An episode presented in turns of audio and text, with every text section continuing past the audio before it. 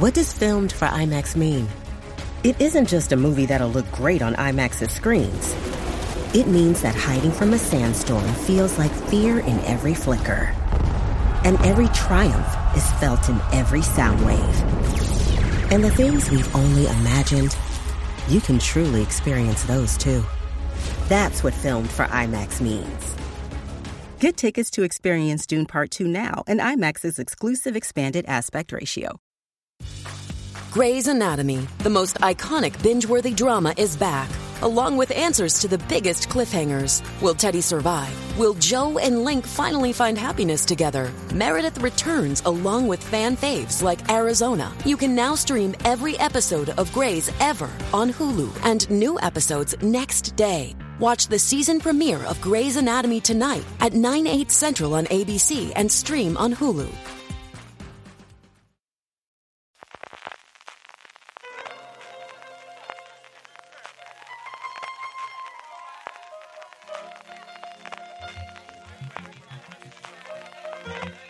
Estás escuchando Fuera de Series con CJ Navas. Bienvenidos a streaming del programa diario de Fuera de Series en el que un servidor, CJ Navas, te trae las principales noticias, trailers, estrenos y muchas cosas más del mundo de las series de televisión. Edición del jueves 8 de junio. Hoy tenemos muchas cosas porque además tenemos el top 10 de Netflix como hacemos todos los jueves y precisamente con un poquito de follow-up de Netflix comenzamos el programa. Si recordáis, la semana pasada comentamos que los accionistas del Gigante Rojo habían rechazado la compensación, los pagos, los bonus, normalmente en forma de acciones, a los altos directivos de la compañía. Lo que no sabíamos es cuánta gente había votado a favor y cuánta había votado en contra. Simplemente sabíamos que había ganado el no. Pues bien, ya lo sabemos, el 71% de los votos fueron negativos por el 29% positivos. Eso sí, por un tema legal, puesto que la propuesta no es vinculante, teóricamente el Consejo de Administración se la podría pasar por donde le apetezca y al final aprobar estas compensaciones. A mí personalmente me parece una cosa extrañísima que teniendo un voto popular, en este caso de la Asamblea de los Accionistas, hagas algo justo en contra de ese voto, pero legalmente es factible. Otra cosa es que finalmente lo haga, pero bueno, esperaremos acontecimientos. En el apartado de la huelga de guionistas la cosa está muy tranquila, todo el mundo está pendiente de ver qué ocurre con las negociaciones entre el sindicato de intérpretes y las productoras. Lo que sí tenemos es, gracias a Variety, un número bastante interesante, y es que las solicitudes de permiso para poder rodar en la ciudad de Nueva York durante el mes de mayo cayeron un 31% pero no solo cayeron en mayo, es que en abril ya habían caído un 13%, dos meses que el año pasado, que todavía estábamos acabando renqueantes de salir de la pandemia, habían aumentado un 5% entre los dos meses. En el apartado de nuevos proyectos, Netflix suma un nuevo nombre en la producción y en la escritura, pero no en la dirección, que es ni más ni menos que Park Chang-wook. Como os digo, el autor surcoreano va a coescribir y coproducir una película llamada Guerra y Revuelta, War and Revolt, que protagonizarán Gang Dong-won y Park Jeong-min. El film se centra en dos amigos de la infancia que con el paso del tiempo y con el estallido de la guerra se convertirán en enemigos y estará dirigida por Kim Sang-man. Por su parte, A3 Media ha comprado un formato francés, una serie llamada Serial Novel, Amantes Serie, una serie que todavía no se ha estrenado siquiera en el país vecino, la ha encargado M6 y actualmente está en rodaje, y que cuenta la historia de un hombre astuto que vive muchas vidas diferentes, piloto, cirujano, corredor, periodista, desarrollando una nueva personalidad para cada identidad, al tiempo que manipula a todos los que lo rodean, especialmente las mujeres a las que ataca y a las que roba.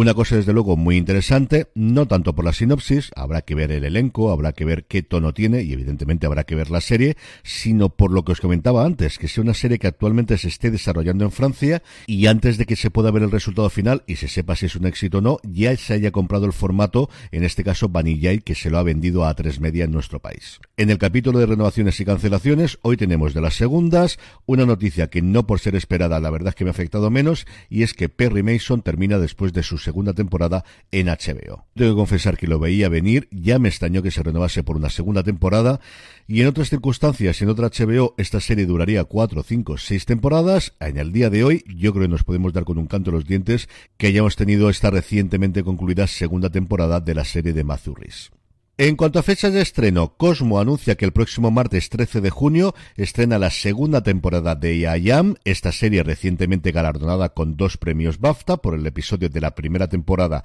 que protagonizaba Kate Winslet. En esta segunda temporada tenemos tres episodios protagonizados por Letitia Wright, Leslie Manville y el que más ganas tengo que ver evidentemente que es el de Suran Jones. Por otro lado tenemos dos muestras de las sinergias del grupo Warner Bros. Discovery. El 28 de junio va a estrenar Warner Televisión la serie que ya habíamos podido ver a través de HBO Max, José Andrés y Familia, en España. Y unos días antes, el día 16, HBO Max hará lo propio con la serie que originalmente estrenó TNT, ahora Warner Televisión, El Gran Sarao. Pero siendo todos estos importantes, el más relevante de todos es la confirmación por parte de Disney Plus de cuándo se va a estrenar Ashoka. Será el próximo 23 de agosto. En el apartado de industria comenzamos con un nuevo ejemplo de esta tendencia de empezar a emitir series en abierto, las series de plataformas, y NBC lo va a hacer con Bapkiss, la nueva serie de Pete Davidson, cuyo segundo episodio ya está disponible en YouTube, como siempre solo en Estados Unidos, o si la VPN os funciona, pero es que además van a estrenar este episodio de la serie de Peacock después de uno de los episodios de Saturday Night Live que, como sabéis, actualmente está emitiendo en forma de reposición, como es lógico por la huelga de guionistas. Podría parecer curioso que el que esté disponible sea el segundo episodio y no el primero. Aquí sí que tengo un poquito de información y es que el primero fue absolutamente vapuleado por la crítica, lo cual tampoco es que lo invalide. Pero es que sin excepción los que han puesto a caldo el primer episodio dicen que el segundo es mucho mejor y de hecho que desearían que ese fuese el piloto y que la serie a partir de ahí funciona bastante bien. Pues parece que la gente de Pico les ha hecho caso. Por otro lado, Warner Bros. Discovery se ha deshecho del CEO de CNN, Chris Leach, apenas 13 meses después de que cogiese las riendas del canal de noticias 24 horas, llegó en una situación tremendamente tumultuosa, con muchísimos problemas internos y muchos escándalos, y se va abriendo sembrado unos cuantos más a ver cuál es el futuro de CNN en los próximos años.